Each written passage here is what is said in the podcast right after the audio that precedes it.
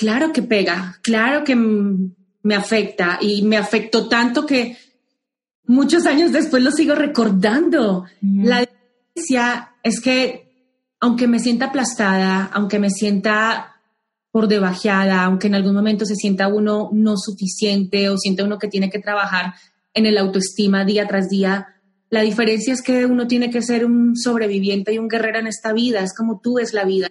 ¿Sí me entiendes? Entonces que me voy a quedar ahí lamentándome porque esta persona no me quiere o porque esta persona me dice que no puedo o porque me salió mal algo. Sí, voy a llorar y me voy a sentir mal y puede que llegue a la casa y me afecte cómo me siento, pero salgo al mundo y voy a ser una guerrera y voy a seguir adelante, voy a lograr lo que me proponga y voy a ver cómo sobrevivo y cómo subsisto ante la situación Reinvéntate. Empieza por tu mente, tu corazón y tu espíritu. Eres perfecto y eres perfecta tal como eres. Solo tienes que darte cuenta. Libérate de tus complejos, de tus creencias limitantes, crea tu vida y recibe todo lo que necesitas. Asume ya la identidad de quien anhela ser. Yo soy Esther Iturralde, Life Coach Espiritual. Este es un espacio seguro para que recibas las herramientas, las epifanías y los parteaguas para que de una vez por todas te liberes del deber ser social, cultural o religioso. Mi misión es abrir brecha, hacer las preguntas incómodas para que conectes contigo y con Dios. El resto lo decides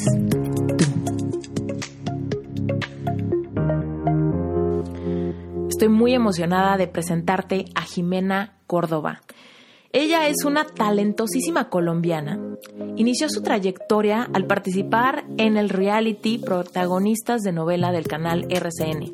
Ha participado en exitosos proyectos como Francisco el Matemático, Tierra Salvaje, Zapateando, De la Sexta, Hable con ellas, de Telecinco, entre muchos otros.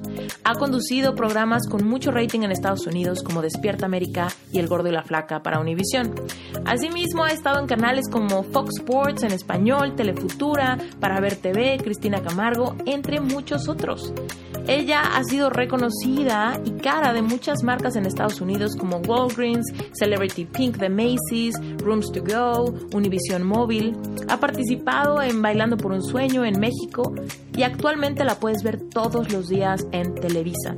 Jimena Córdoba definitivamente ha roto esquemas de lo que es posible, ha llegado hasta Hollywood, pero bueno, no te quiero spoilear este episodio porque en este lo va a contar todo a detalle, lo vas a escuchar de su propia voz. Y bueno, yo solamente quiero decirte que Jimena es una persona que te va a inspirar muchísimo, te va a retar a que te liberes de etiquetas impuestas por los demás, te va a llevar a que reflexiones ante todas las cosas que te has creído, que quizá te han dicho en el pasado, donde te han cortado las alas, y te va a retar a que como ella te liberes de todo eso, lo uses como combustible para no solamente crear tus sueños, más próximos, sino para vivir una vida donde continuamente estés soñando, creyendo en tu merecimiento y atreviéndote a despertar tu espiritualidad de una forma única y auténtica.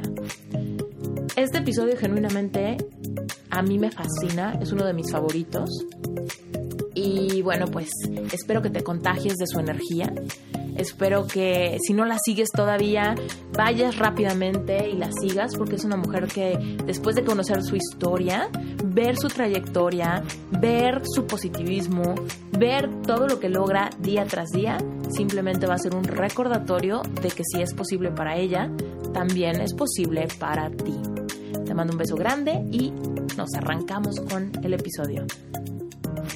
Jimena Córdoba, estoy emocionadísima de tenerte en Reinventate Podcast. Muchísimas gracias por decir que sí y gracias por hacerte el tiempo. Bienvenida. Pues más emocionada estoy yo porque puede sonar raro, pero soy tu fan. Eh, te escribí por Instagram porque me tomé el atrevimiento de escribirte después de haberte escuchado muchísimas veces. Una persona que fue y siempre ha sido muy especial para mí, me, me habló de, de, tus cursos, de lo que haces y me dijo, escucha a esta chica, te empecé a escuchar y fue algo tan impresionante para mí escucharte en un momento en mi vida en la que en el cual yo necesitaba como respuesta, necesitaba como llegar y me pudiera mostrar el camino. Y le agradezco a esa persona que me haya permitido porque entiendo que cada persona que está en nuestra vida son maestros. Me dijo, escucha esta chica, me identifiqué mucho contigo, con tu voz, con tu historia, con lo real que eres, porque muestras cosas que los seres humanos necesitamos escuchar, pero también te muestras vulnerable y eso me conectó mucho contigo porque me siento y me he sentido muy vulnerable y al mostrar tu, tu vulnerabilidad, al no mostrarte perfecta, yo dije, wow, esta chica la quiero seguir escuchando y me luego te busqué por el Instagram y te dije, soy tu fan, te escucho todo el tiempo y, te agradezco mucho el que haya sido tan accesible a, a responderme, al tener una conexión conmigo Em, puede ser raro, pero te escucho hablar y te veo y siento que te conozco de hace mil años, porque te conozco toda tu historia, he escuchado todo lo que has dicho y, te siento muy cercana a mí mm. por esa razón.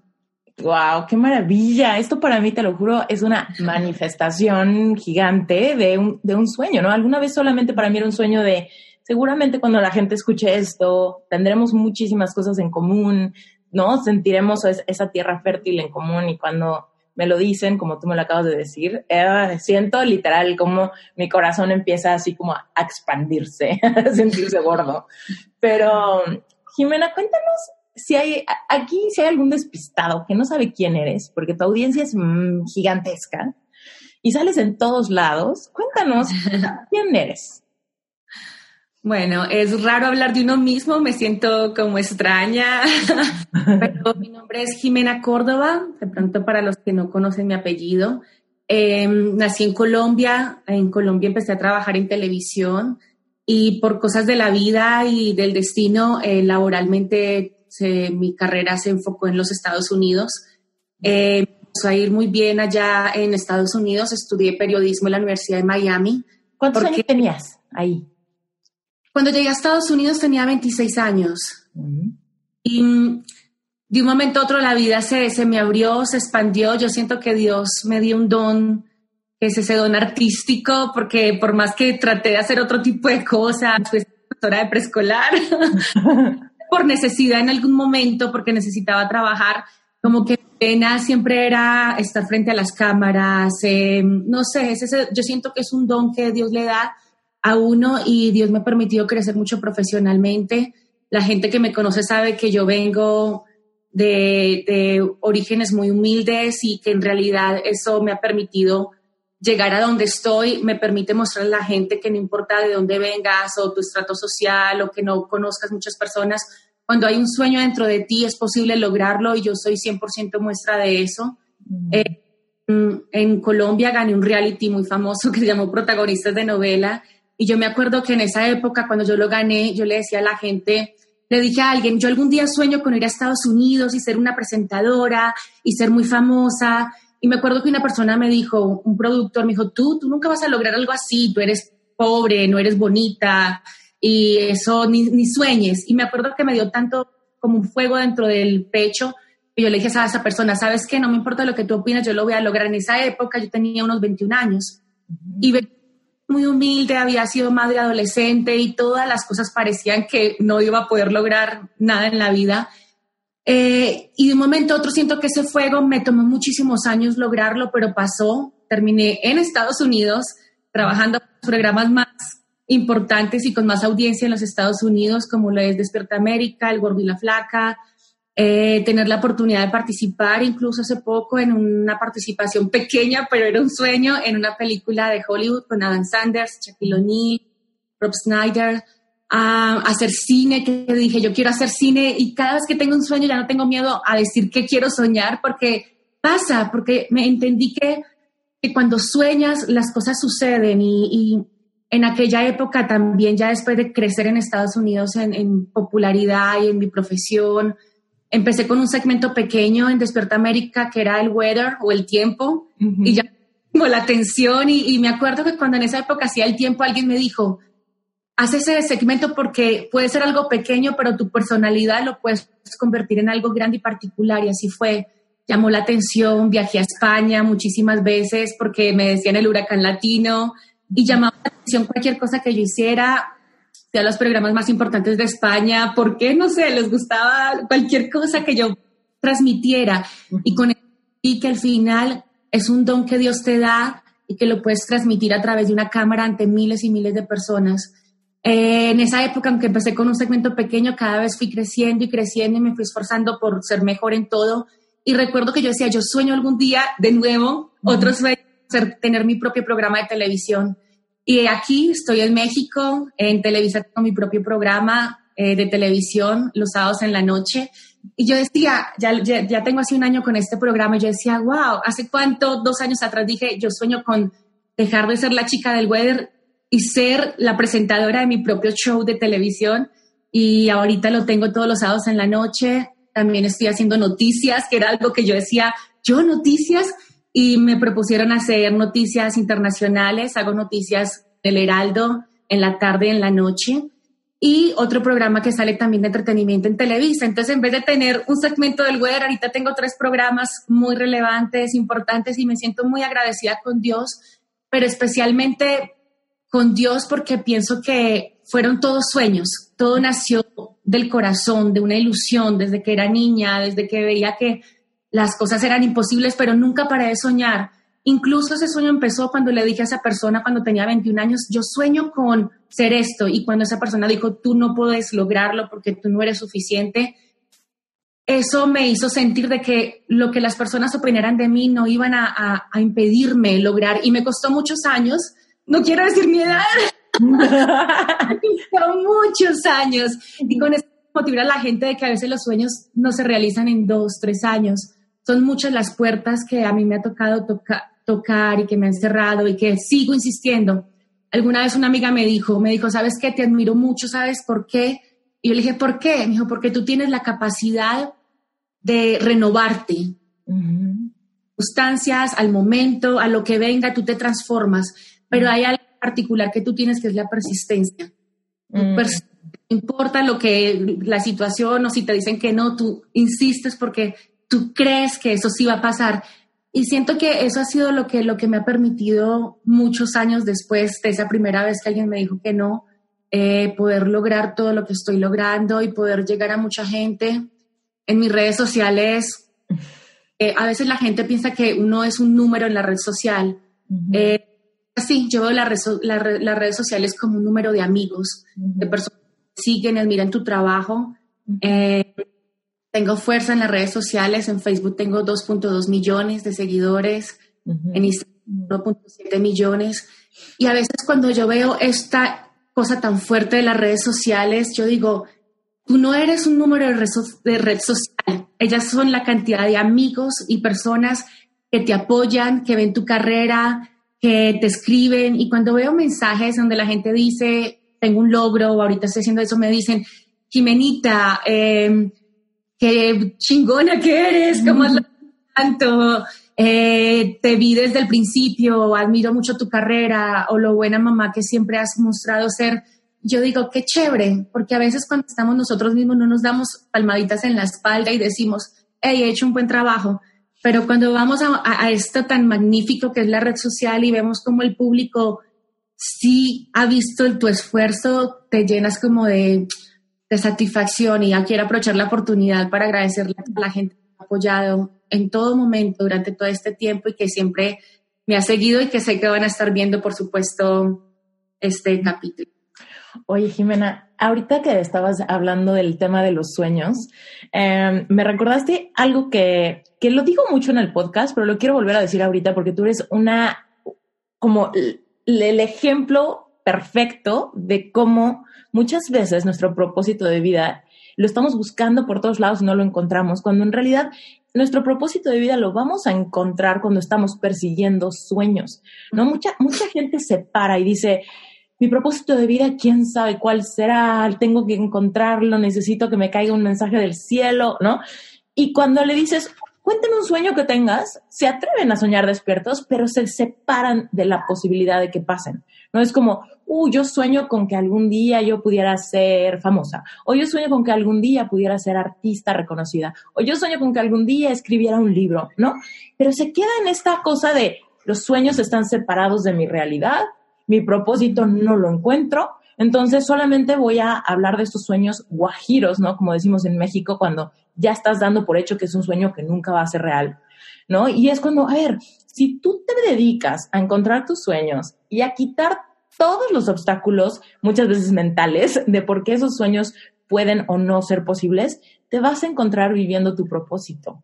¿Qué, opinas de eso? ¿En tu vida crees que, crees que hay un punto aquí? Porque mucha gente me dice, ay Esther, qué fácil, qué fácil, qué tal que mi sueño es ser astronauta, ¿no? Y les digo, sé sincera y encontrarás la verdad.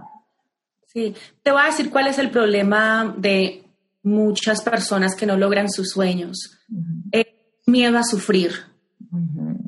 Forma alcanzar un sueño trae sufrimiento, porque trae esfuerzo, trae negación, trae confusión, trae satisfacción, pero al mismo tiempo temor. Y los seres humanos que no logran los sueños es porque tienen miedo a sufrir.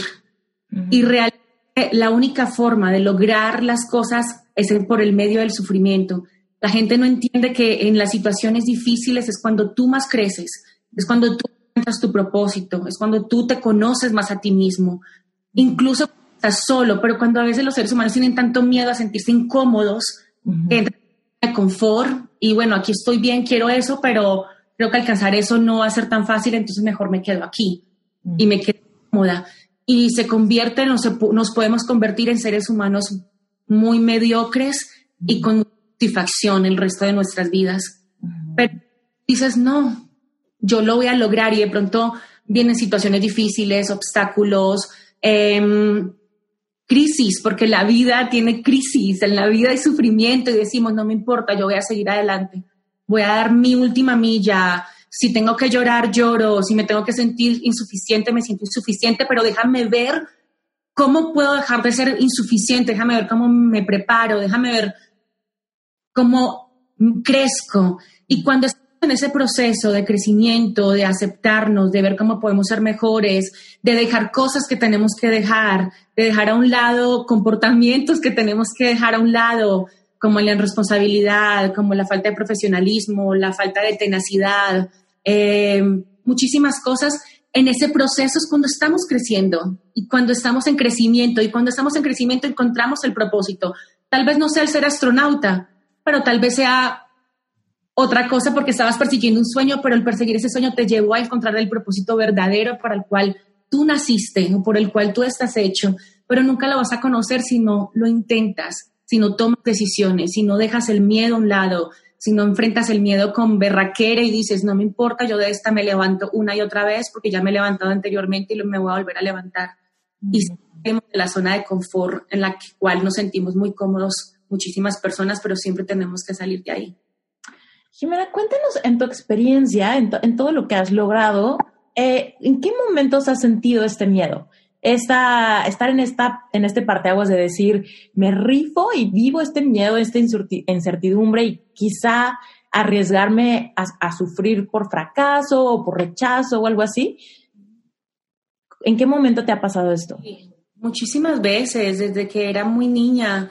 Yo fui una niña que creció con padres separados, eh, de pronto una infancia un poco que te lleva obviamente ya de ser adulto a entender por qué tú te sientes de determinada manera, porque de niño viviste ciertas cosas.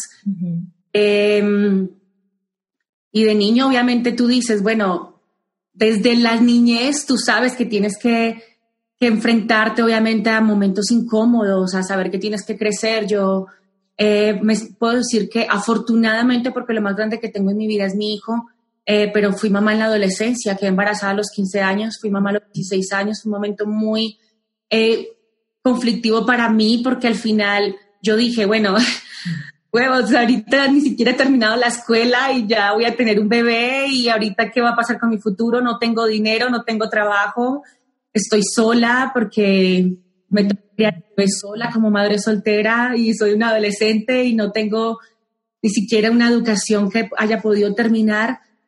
Y creo que esa fue mi primera vez, siento que esa fue mi primera vez en la que yo sentí miedo, porque yo dije, ¿qué voy a hacer? Em, pero en el fondo, como que la tenacidad con la cual yo siempre crecí, yo dije, bueno, voy a tener este bebé, nunca en mi mente se me pasó abortar, nunca en mi mente se me pasó no tenerlo, yo dije, lo voy a tener y no importa la edad que tenga, la situación que tenga, voy a ser la mejor madre del mundo. Y recuerdo que, que en ese por cosas que yo había vivido en mi infancia, yo dije, yo quiero que mi hijo sienta que siempre va, ha sido y será un hijo muy deseado. En mi esencia y en mi ignorancia ya estaba empezando a aplicar eh, los términos de sanidad para mi hijo sin saberlo, sin tener el conocimiento que tengo ahora. Y en mi adolescencia... Esa es la intuición, la sabiduría de en todo. Sí. Y en mi adolescencia dije, desde ahora voy a romper patrones sin saberlo. Romper patrones porque si yo en algún momento no me sentí una niña o una hija deseada, no quiero que él sienta eso sin saberlo. Y en, la, en el embarazo le escribí a mi hijo algo que yo recomiendo a todas las mamás que me están escuchando, si van a ser madres, un cuaderno que lo empecé a escribir con la mano izquierda como una muestra de esfuerzo y un nuevo comienzo para mí con él. Siempre me pongo sentimental cuando me encanta. Y cada día yo le escribía a él cartas, iba a la escuela y yo le decía, vas a ser muy inteligente porque me fue el examen de matemáticas.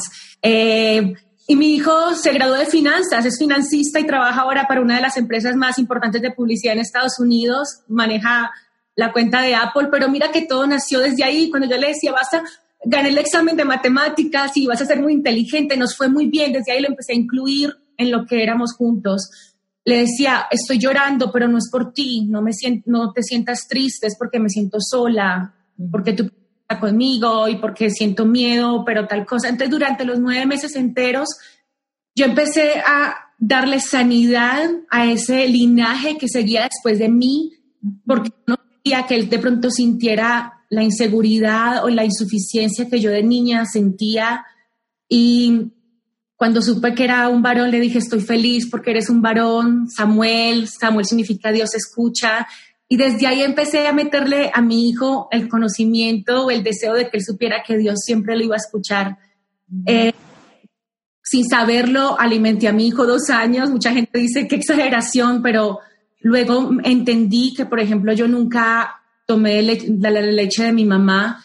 Y cuando estaba mi hijo, yo entendía la conexión tan tenaz que yo podía tener con mi hijo a través de tenerlo en mi pecho, de que él sintiera que estaba ahí. Y desde ahí empecé a, romper el miedo, a romper, eh, porque yo hubiera podido elegir ser una mala madre o no tenerlo, o dejarlo con que alguien que lo cuidara y yo seguir haciendo mi vida de adolescente. Pero yo dije, no, voy a enfrentar este reto y lo voy a enfrentar de la mejor manera y voy a empezar a romper patrones. Y desde ahí mi vida siento que cambió. Mi hijo fue y es mi mayor motivación y motor del mundo. Mi hijo ya tiene 22 años, es hermoso que tengo, la conexión que tenemos es increíble y es de lo que orgullosa me siento, mucho más que ser presentadora o tener no sé cuántos seguidores o ser popular.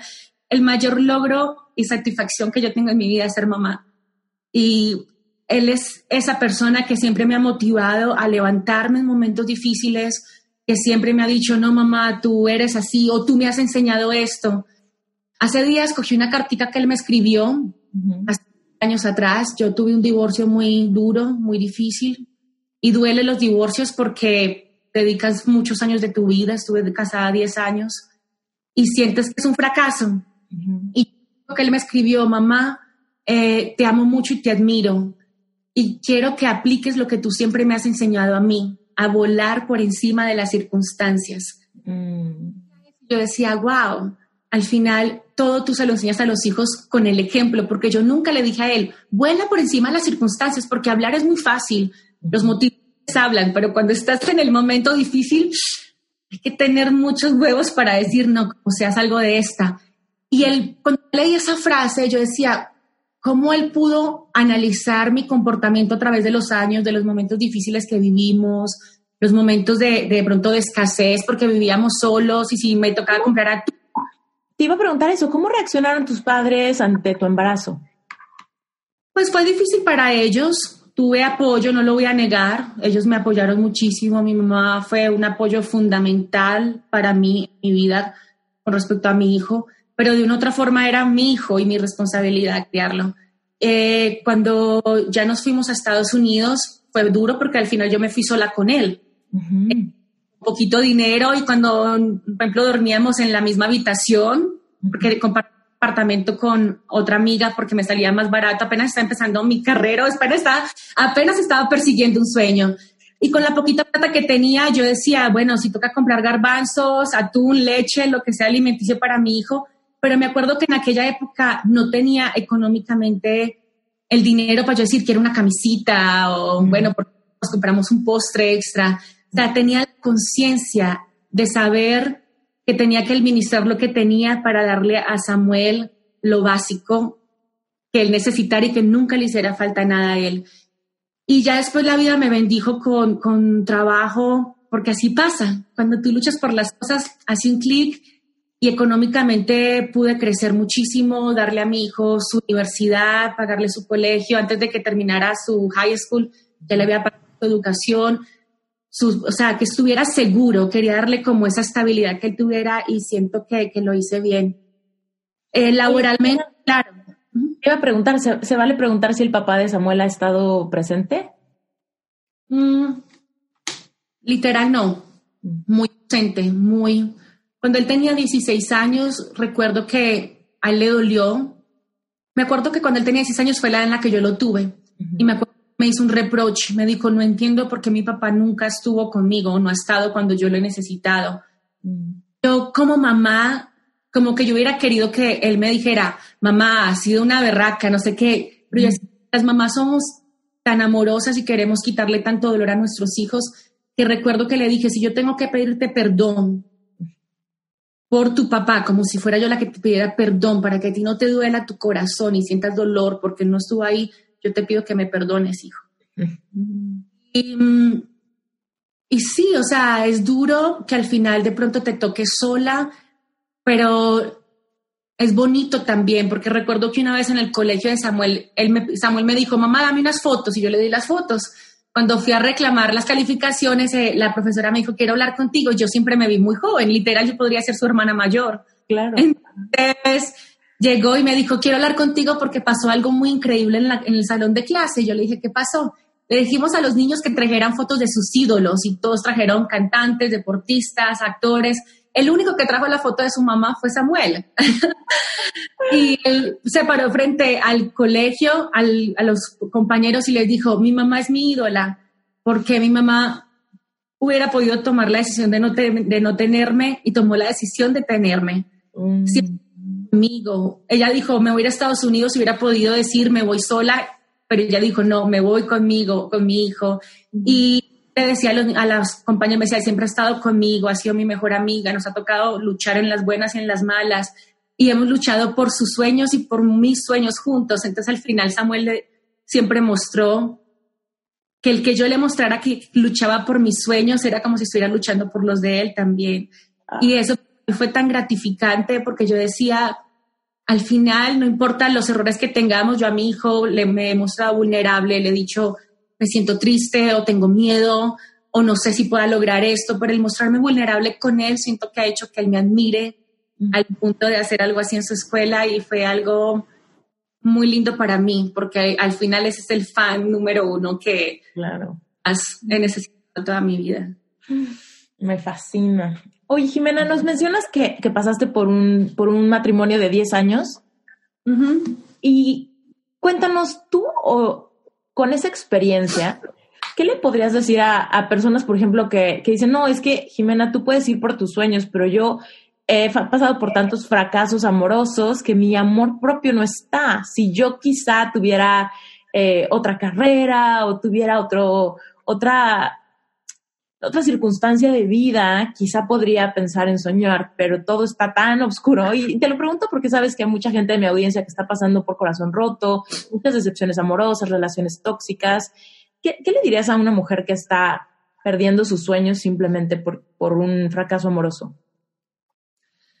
Ah, es muy duro. O sea, yo nunca había vivido más que fracaso amoroso, siento que un divorcio, lo que sea, es un fracaso en, muchas cosas, en tu vida, en lo que sea, pero sabes que no tiene nada de malo fracasar, mm. nada de malo perder, no tiene nada de malo sentir una pérdida, sentir que te equivocaste. Por el contrario, o sea, tenemos que tomar la actitud, porque si tomamos la actitud de víctimas, no vamos a levantarnos de ahí. El victimizarnos, el decir, me hicieron, se portaron así conmigo, es que me dañó el corazón, es que me fue infiel, es que me hizo, es que me robó. No sirve de nada. Yo siento que todas las personas que llegan a nuestra vida, matrimonio, novio, como se llame, tóxica o sana, son maestros. Todas las personas son maestros en nuestras vidas. Todo depende de la óptica, como veamos las cosas. Esa relación tuvo que haber sido buena. Y si todo fue malo, pues mira esta cosa que mala te puede enseñar para no volver a tropezar con la misma piedra o para tú decir, déjame ver yo qué hice de mal, cómo yo me equivoqué y cómo yo puedo ser mejor ser humano y no cambiar, porque en realidad no es, no, no, o sea, decir cambio es una palabra muy fuerte, más entender, crecer, porque no podemos cambiarnos, tenemos una esencia, no si somos así, tenemos un determinado tipo de carácter y de actitud, pero déjame ver cómo puedo evolucionar, cómo puedo ser mejor en mi próxima relación, cómo puedo tratar de ser mejor conmigo misma, controlar cosas que no puedo controlar, el carácter, vicios, eh, personalidad, la grosería, o sea, cosas que tú puedes ir analizando y mejorarlas para las relaciones futuras que tú tengas y ver a esas personas como maestros en tu vida. ¿Qué me enseñó esta persona? ¿Qué me aportó por más mala que haya sido esta persona conmigo? Y enfocarte en lo bueno. O sea, yo siento que todo está como en la óptica en la que tú veas las cosas. Claro. Jimena, hace rato, cuando nos estabas platicando en los inicios de tu carrera, cuando esta persona te dijo, tú no vas a lograr tus sueños, fuiste muy fuerte para no permitir que eso te generara dudas al respecto de ti o quizás raíces de falta de amor propio, de autoestima, etcétera. Mucha gente no lo sabe hacer y se acuerdan de estos momentos como las razones por las cuales no pueden alcanzar sus sueños. En vez de sentir ese fuego que tú, que nos mencionaste, ese fuego de, no, pues ahora demuestro o ahora con más ganas, ¿no? Eh, mucha gente dice, no, pues es que a mí siempre me dijeron que no iba a poder, o quizá una figura de autoridad, quizá papá o mamá o algún mentor o algo así, me, dijeron que yo no lo iba a lograr y les creí. ¿Qué dirías, cómo dirías tú que ¿Por qué, más bien, por qué dirías tú que en tu caso fue tan fuerte ese fuego en vez de que haya sido un obstáculo o una fuente de creencias limitantes? Pues fíjate que te va a sorprender mi respuesta, sí me afectó. Y bajo con mi autoestima día tras día, aunque tú no lo creas. Mm. Entonces, puede verlo uno en el Instagram y decir, ah, no, esta mujer debe sentirse súper segura, pero no se imaginan, o sea, Em, claro que pega, claro que me afecta y me afectó tanto que muchos años después lo sigo recordando. La diferencia es que aunque me sienta aplastada, aunque me sienta por debajeada, aunque en algún momento se sienta uno no suficiente o sienta uno que tiene que trabajar en el autoestima día tras día, la diferencia es que uno tiene que ser un sobreviviente y un guerrero en esta vida, es como tú es la vida.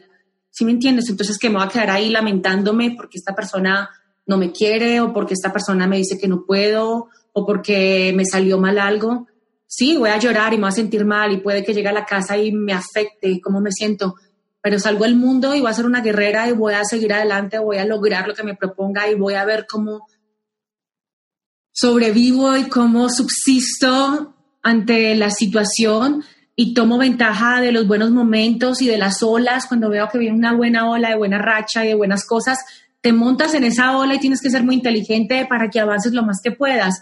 Pero que la ola se acaba y tienes que nadar con todas tus fuerzas y ver cómo sobrevives para no ahogarte y te toca. O sea, te toca aprender y a tener la capacidad de poder obviamente hacer las dos cosas montarte en la ola y ser súper tesa y, mejor dicho, sobresalir, ir lo, lo, más adelante que puedas. Y cuando venga el momento malo, como dice la Biblia, vacas gordas y vacas flacas, sobrevive y ve cómo desarrollas en ese momento malo, que los momentos malos tienen que venir en la vida para desarrollar cosas en ti, volverte más fuerte, más suficiente, más sagaz, más como déjame ver cómo ministro viene el dinero si es que se me va a acabar y no tengo trabajo, déjame ver cómo busco qué cosas puedo yo hacer para poder progresar o sobresalir.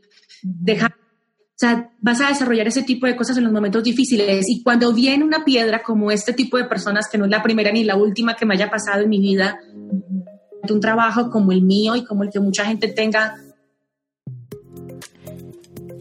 Es momento de darte una noticia súper importante.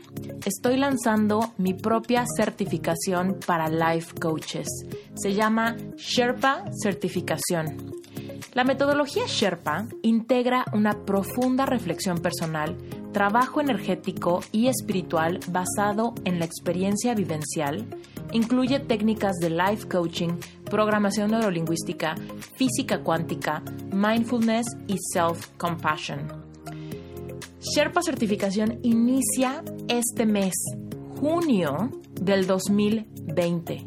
Si tú estás escuchando este episodio antes del día 12, es muy importante que vayas a la página web sherpacertification.com y te registres, porque el día 12 voy a dar una masterclass informativa donde te voy a explicar paso a paso cómo es la certificación, qué incluye, cuándo inicia, cuánto dura, cuánto cuesta, todo lo que tengas que saber.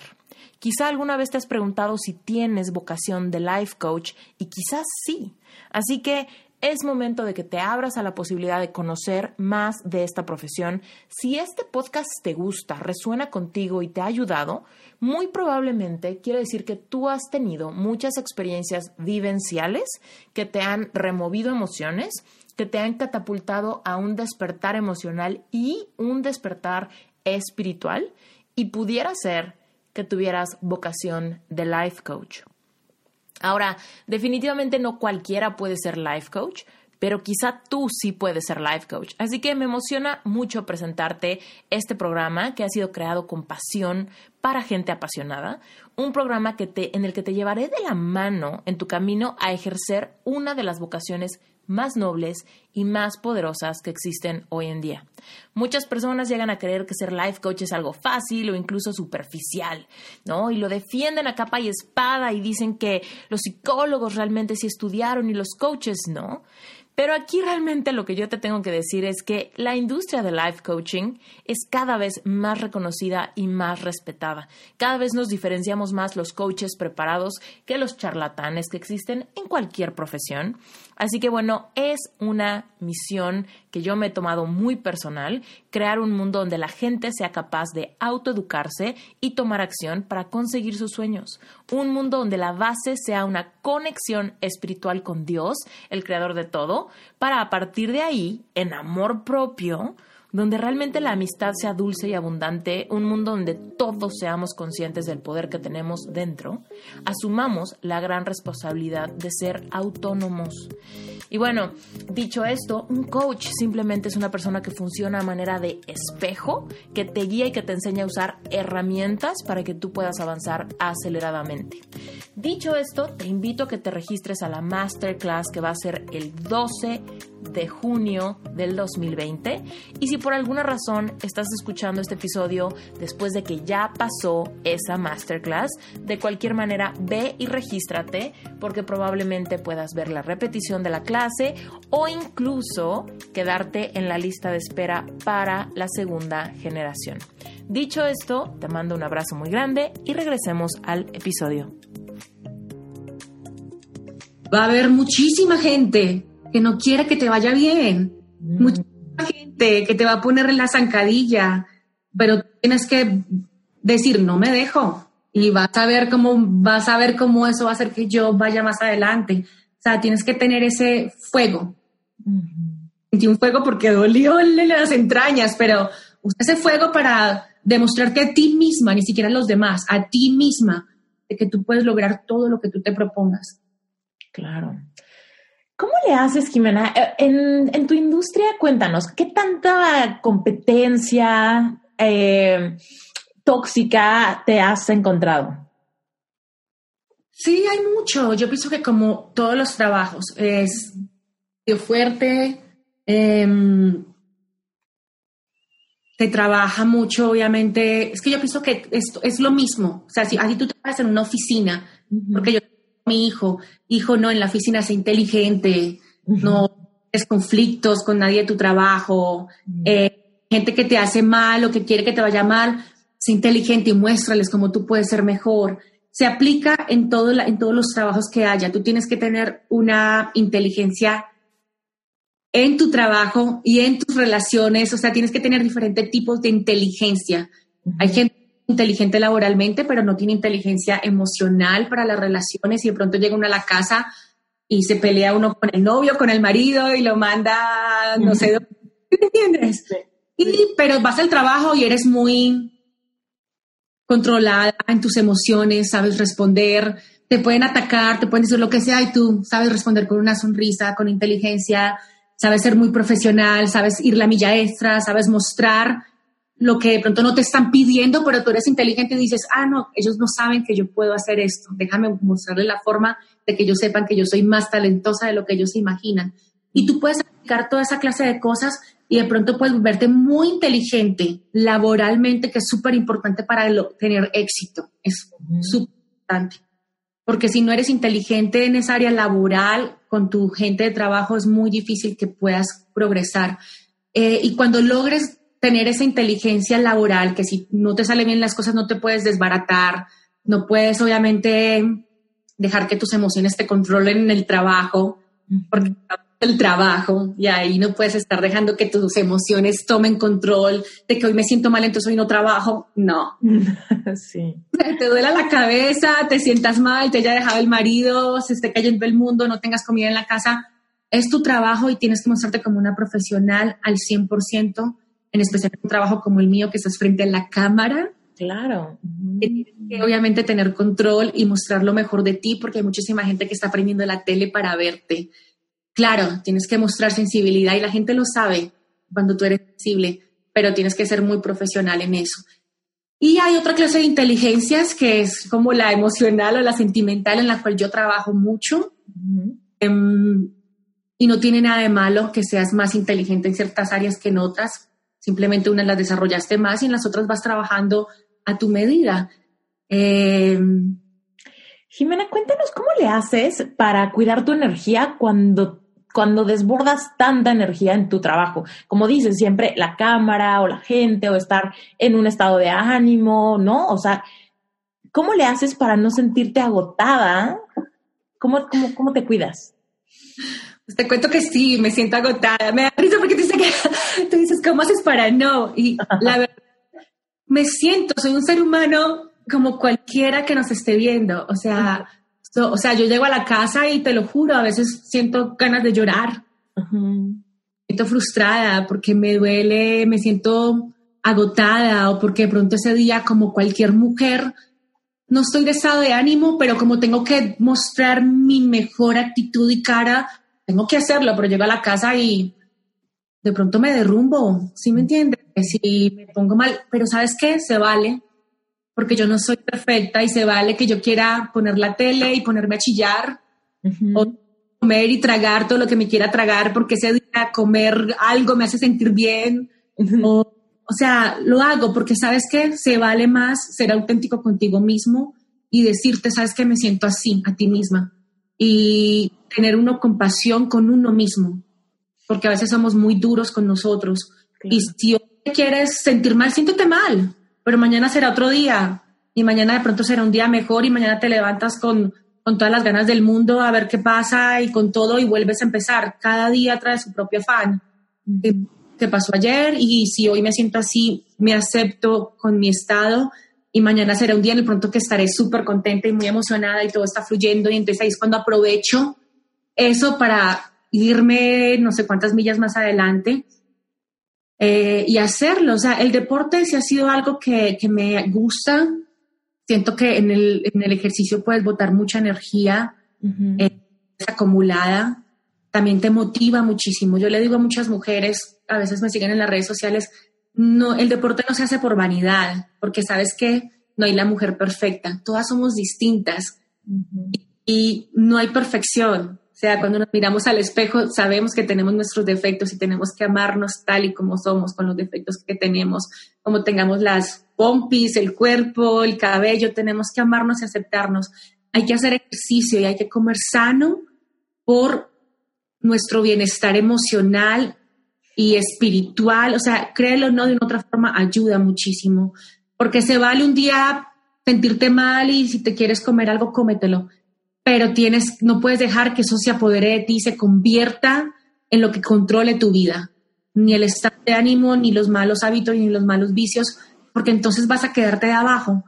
Deja que eso una vez, pero al otro día te levantas y vete al gimnasio y haces spinning y haz algo que te motive y ponte linda y, y o sea, tienes que obviamente motivarte, come bien, ¿por qué? Porque te va a ayudar emocionalmente como a tu estado de ánimo, especialmente a nosotras las mujeres que tenemos unos estados de ánimos bien terribles, porque a veces estamos muy bien, otras veces estamos decaídas y ni siquiera entendemos por qué. Pero ese tipo de, hábitos, de disciplinas, muchísimo. El levantarnos temprano, el hacer ejercicio, el comer bien, el tener una buena relación sentimental ayuda muchísimo también. Entonces, tenemos que tomar esa clase de decisiones como por nuestro propio bienestar. Me, me, encanta que menciones eso de se vale, se vale tener un mal día, ¿no? Porque creo que, y lo dijiste también al principio, tenemos que perderle el miedo a sentir. No perseguimos sueños porque nos da miedo si vamos a sentir algo feo, incómodo, negativo. Y es como todas las emociones, todo el espectro de emociones es el privilegio de la experiencia humana, es el mayor regalo de Dios de darnos aliento de vida, es que podemos sentir. Y si le tenemos miedo a sentir o juzgamos algunas emociones como buenas y otras como malas, estamos perdiéndonos muchísimas experiencias, muchos aprendizajes, crecimiento, etcétera. Y muchas veces la gente cuando siente incomodidad o tristeza, melancolía, incluso rabia, lo único que sucede es que las ahogamos esas emociones. Decimos, no, yo no puedo sentirme triste, no puedo sentirme melancólica. Y en vez de, de, sentirla para que salga, ¿no? Para que, ok, hoy me lo permito, pero mañana amanezco ligera.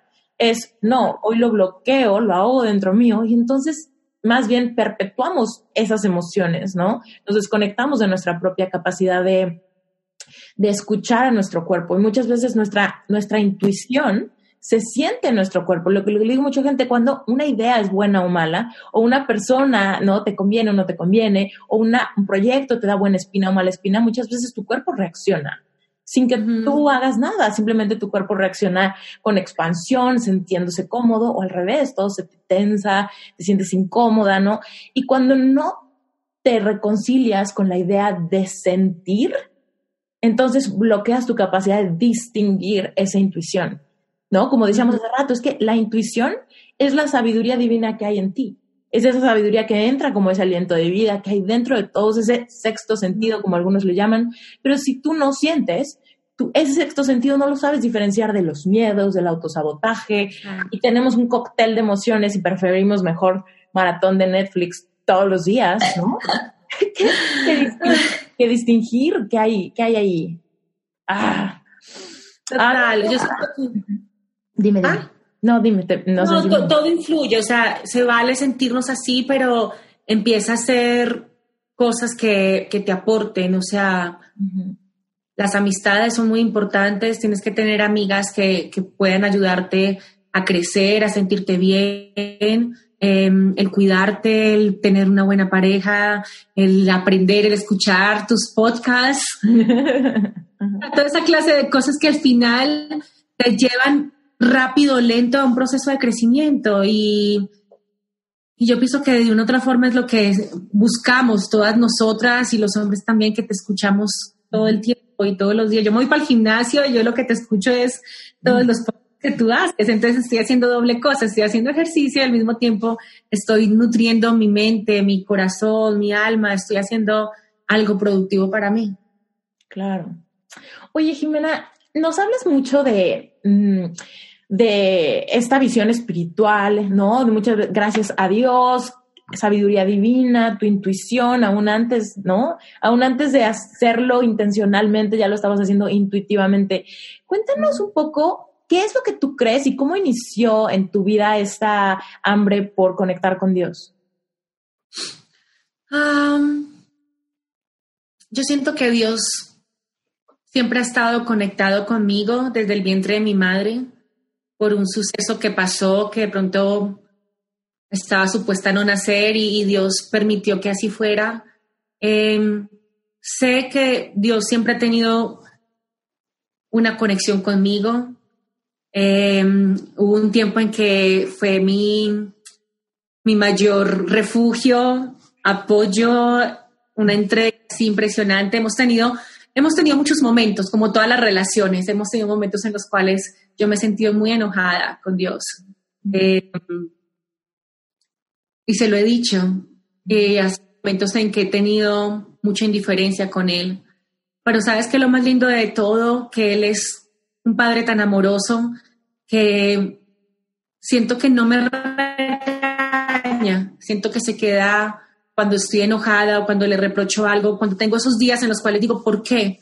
Eh, siento que se queda en silencio, solamente cuidándome y escuchándome y teniendo paciencia conmigo. Eh, y en los momentos en los cuales he querido lograr, y creo que lo dije en alguna entrevista, dije, mi manager siempre ha sido Dios porque Él es el que me ha abierto las puertas y tal vez todo lo que ha pasado ha tomado muchos años, pero ha sido Él el que paso tras paso me ha dado la fuerza, me ha dado la oportunidad o que llega la persona indicada, que yo puedo decirle, mira, eh, quiero tener la oportunidad de hacer esto. Él es el que te pone la gracia también para que lo que hagas brille y Él es el que hace todo. Entonces al final de todo lo que ha pasado, he entendido que Él siempre ha estado ahí para mí, no de una forma religiosa, porque tengo mi, mi pensamiento respecto a la religión y respeto mucho a las religiones, em, pero sí he entendido de que Dios al final es la base de todo, es el que estuvo conmigo en el vientre de mi madre y es el que estará conmigo en el momento en que deje de existir en este mundo y siempre va a estar ahí. Entonces al final, sea lo que sea, es una relación de padre-hija e o a veces parece una relación de matrimonio cuando nos, yo me peleo con él, pongo brava, indiferente y digo, bueno, ya, pero luego al final cuando no tengo ninguna solución a un problema, siempre la solución, siempre en mi vida me lleva a arrodillarme, a llorar y a decirle, Dios, ayúdame. Mm. De una u otra manera reconozco que, que yo no todo lo puedo, pero Él sí todo lo puede. Mm. Y milagros, milagros, muchos milagros. Y le sigo dando las gracias a Dios por todo lo que haya pasado en mi vida, bueno y malo. Se le reprochamos a Dios por las cosas buenas y dice, pero tú por qué permitiste, pero tú por qué dejaste que esto me pasara. Y ahora que estoy madurando y creciendo y aprendiendo de todo lo que he estado escuchando, porque estoy en un proceso espiritual de escuchar cosas y de entender muchas cosas como de mi crecimiento, porque a veces pensamos que somos, que podemos crecer solamente o sea, somos alma, cuerpo y espíritu. Entonces, alimentamos el alma con las emociones, con el amor, con el enamoramiento, con las amistades, el cuerpo con tenerlo bonito, ir al ejercicio, pero el espíritu no entendemos que si no lo alimentamos y no crecemos no hay un equilibrio, porque estamos desequilibrados. Eh, y esa parte en mi vida de una otra forma es fundamental. ¿Cómo lo eh, tú, Jimena? ¿Cómo alimentas tu espíritu? Bueno, antes era muy religiosa, pero fue una época muy bonita, muy bonita. De pronto a la gente le va a sonar raro lo que voy a contar. era una época muy linda que extraño. Siento que ahorita no la vivo así, tal vez la tengo que vivir de una forma diferente porque em, es distinto, es una relación distinta. Pero antes me levantaba como a las 5 de la mañana, 6, a hablar con Dios en el patio de mi casa porque amo la naturaleza. O sea, siento que puedo ver a Dios a través de los pájaros, del viento, y no sé, cosas locas como hablar con Él como si estuviera ahí al lado mío y, o sea, yo digo, llorábamos y el viento sentía que Él me acariciaba y fue una época muy hermosa en mi vida. Ahora siento que es distinto. Em, siento que estoy buscando yo otra, otra clase de cosas que antes no tenía conocimiento. Y como tú dijiste, escudriñar todo, retener lo bueno, desechar lo malo. Eh, estoy como en ese proceso porque quiero descubrir y tener conocimiento de otras cosas también. Y no que eso significa que esté alejada de Dios. Simplemente que me estoy tomando mi tiempo. Estar descubriendo otra clase de cosas que siento que tengo que descubrir. Más, eso no significa que Dios esté en mi vida. Em, siempre está ahí y, es algo que siempre le, he inculcado a mi hijo, pero tal vez de una, con una intensidad diferente, siento yo. Hay ritmos, ¿no? En la vida. Y me identifico mucho contigo porque alguna vez yo estaba todos los días en la iglesia, después estaba todo el día, hay que ir de misiones, hay que hacer algo, hay que, ¿no? Y hoy en mi vida soy mucho, manejo mi, digo, esto tal vez va a sonar contraproducente, eh, porque digo, manejo mi espiritualidad de una forma mucho más íntima. Y parece raro porque lo comparto todo el tiempo públicamente, ¿no? Entonces pareciera que no es íntimo. Pero en cuanto a en cuanto a mis reflexiones, ya no soy tanto de integrar a la gente. Es como antes buscaba esta, esta parte de tú piensas igual, tú piensas igual, ¿verdad? Tú piensas igual. Y si no piensan igual, quizá yo estoy mal. Y ahora no, ahora en mi mente es, yo sé que cada, cada persona va a diferentes ritmos. Todos tenemos diferentes historias y creo fielmente que Dios nos trajo acá para trascender nuestras propias historias, nuestras propias heridas, nuestras propias emociones cuando nos dan miedo. Entonces, todos estamos en un ritmo tan diferente que hay veces que necesitamos mucha intimidad, ¿no? Mucha cercanía, mucha estructura, y hay veces que no, hay veces que, que tenemos como lienzo en blanco, ¿no? Y se trata de empezar a, a empezar a crear algo, ¿no? Donde no hay reglas, donde se trata de que tú sigas tu propio corazón y encuentres esa autenticidad espiritual a la que creo que todos tenemos acceso si nos sentimos merecedores. Que esa es la llave, ¿no? Muchas veces la gente me dice, Esther, pero es que tú dices que Dios está contigo, yo nunca lo he sentido así, ¿no? Y, y, tú, tú lo mencionaste también con mucha fuerza. Yo sé que Dios siempre ha estado conmigo, ¿no? Pero ¿qué pasa cuando, qué le dirías a alguien, Jimena, que, me, que te pudiera decir, Jimena, es que eso que tú sientes y tienes esa certeza desde que naciste, incluso desde el vientre de tu madre, yo no la conozco. Entonces, no tengo esa capacidad de sentir que, me puedo acercar un día si nunca lo he sentido. ¿Qué, ¿Qué, le aconsejarías a alguien que piense? Mira, cuando yo digo que siempre he sentido a Dios es porque ahora tengo la certeza de que así es. Pero han habido muchos momentos en mi vida en los cuales yo me he sentido muy sola y yo, yo me siento sola, me dejaste, me abandonaste en esto. Y le he dicho, ¿por qué? ¿Por qué me abandonaste? Eh, incluso la razón por la cual yo siento que me alejé un poco de, de las cosas espirituales, entre comillas, o la religiosidad, fue el momento en el que tuve mi divorcio porque a mí me dio y no me da pena decirlo, me dio mucha depresión la situación. Y yo siento que cuando estás mal, tú dices, estoy sola, porque cuando estás mal, tú dices, ¿quién está conmigo? Ni Dios está conmigo. Mm. Ahora que ha pasado el tiempo, he entendido, alguna vez leí eso hace muchos años, en el que una persona le reprochaba a Dios, ¿por qué no estuviste conmigo cuando me pasó esto? ¿Por qué no estuviste conmigo cuando me deprimí? ¿Por qué no estuviste conmigo cuando abusaron de mí? ¿Por qué no estuviste conmigo cuando tal cosa? Y Dios le respondió, porque eran unas huellas en la arena, y Dios le respondió, cuando estaba, en las, cuando estaba en momentos felices, tú sí estabas conmigo y caminabas a mi lado. En los momentos malos solamente habían dos huellas en la arena y tú no estabas conmigo en los momentos malos.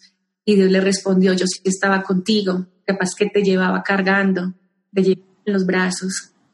Y es así, en los momentos más difíciles no caminamos solos, sentimos que estamos solos porque estamos adoloridos, nos duele, nos, nos ensegamos, tenemos mucho dolor, mucho coraje, pero no estamos caminando solos. Dios nos está cargando, nos lleva en sus brazos porque sabe que no podemos caminar por el cansancio y el dolor que sentimos pero solamente al final del camino es que vamos a entender que va entre sus brazos y que nunca nos dejó solos.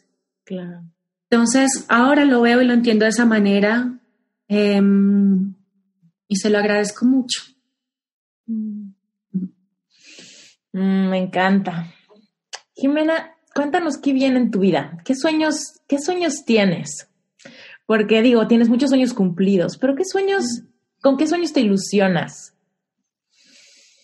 A mí me gustaría algún día tener un programa estilo Oprah, pero latino. Soñaría con poder tener un programa muy enfocado hacia las mujeres, hablar de temas como los que estamos hablando tú y yo. Siento que en la televisión hace falta algo así. Eh, mm, me encantaría poder, obviamente, tener un grupo de personas como tú y como muchas otras en los cuales se pudieran hablar temas y poner el propio contenido que, que la gente necesita tener. Eh, yo he estado en toda clase de programas y he, tenido perfiles muy diferentes pero ahora con el tiempo y con todo lo que de pronto la, la, vida o lo que me ha permitido madurar, me encantaría en el futuro tener un programa así, eh, un programa donde yo pueda hablar con muchas mujeres. Creo que puedo llegarle muchísimo a, a las niñas, porque obviamente sé lo que un adolescente viva, vive, a las madres, eh, a las esposas. O sea, de pronto si te dijera años atrás, te diría, no, es que no entiendo determinado tipo de cosas, pero ahora digo, men, Dios es tan lindo que me ha permitido ser mamá, me ha permitido ser hija, me ha permitido ser madre soltera, me ha permitido ser una mamá luchona, independiente, me ha permitido ser una mujer divorciada, me ha hacer todas las cosas que una mujer pueda vivir. ¿Y sabes para qué? Para entender. Cuando una mujer llegue a mí y me diga, me siento así, no me siento amada, no me siento deseada, me estoy divorciando, o mi hija está embarazada, una niña, estoy embarazada y no sé si tenerlo, yo puedo hablarle con toda la experiencia del mundo, no solamente con el conocimiento, sino con la vivencia que yo he tenido, decirle, esta es mi vida, este es mi caso y esto es lo que la experiencia me ha enseñado que tú debes hacer. Y hablárselo con todo el corazón. Ahora entiendo que venimos a esta vida para, para vivir cosas y luego transmitirlas a otras personas, porque el que no da, el que no da a otros, no, no, no, no sabe vivir, si me entiendes? Estamos hechos para dar, para aportar a los demás. Eh, que no podemos ser egoístas y sí me gustaría en el futuro un programa así, claro que sí, me encantaría.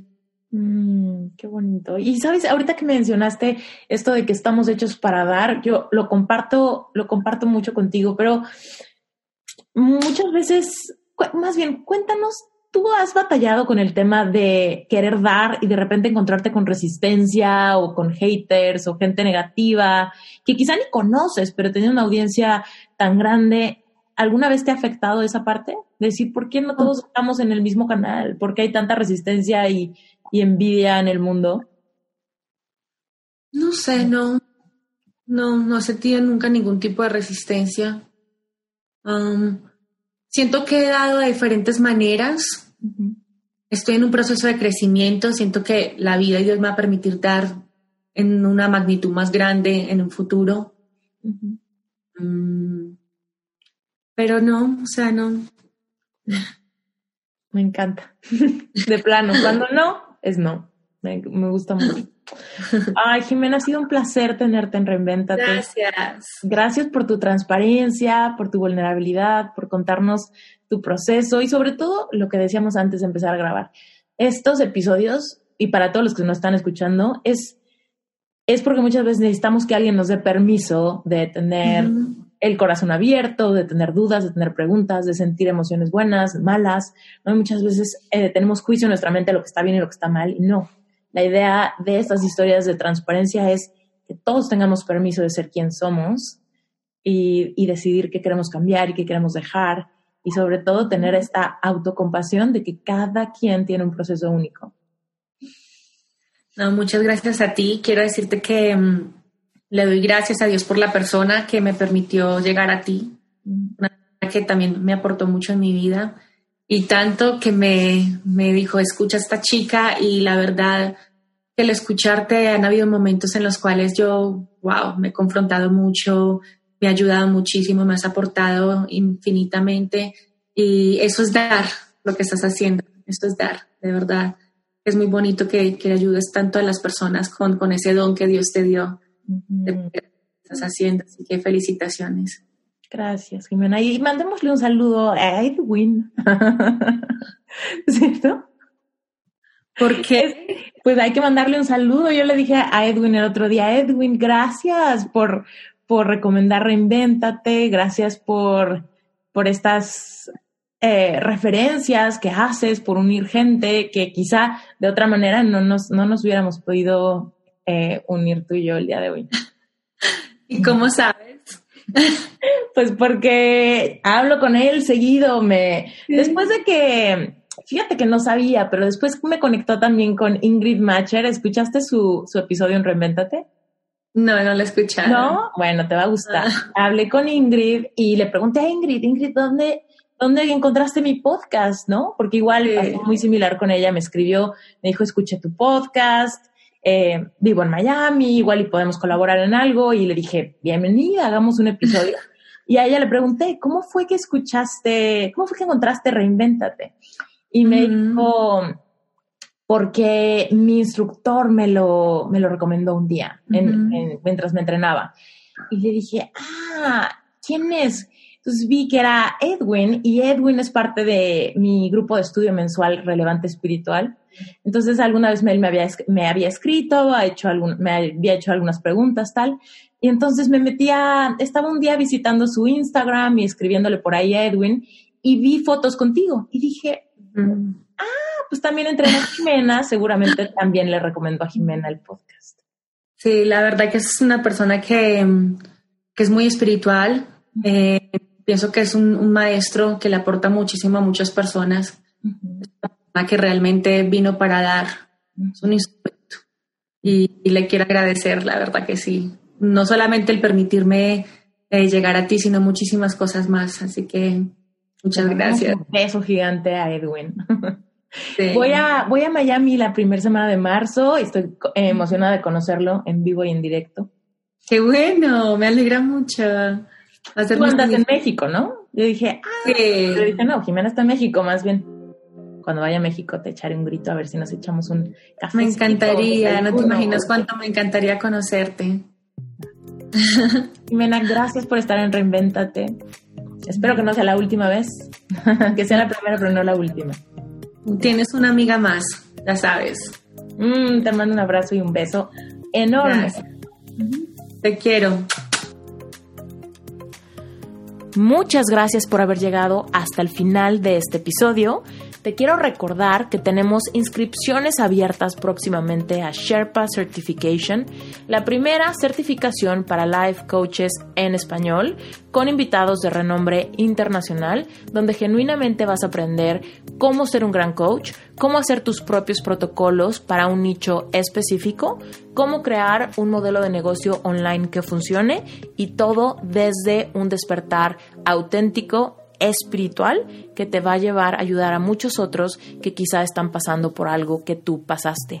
Quizá te has preguntado si tú pudieras ser life coach y todo esto lo vas a poder aclarar en la masterclass informativa que daré para ti próximamente el 12 de junio del 2020.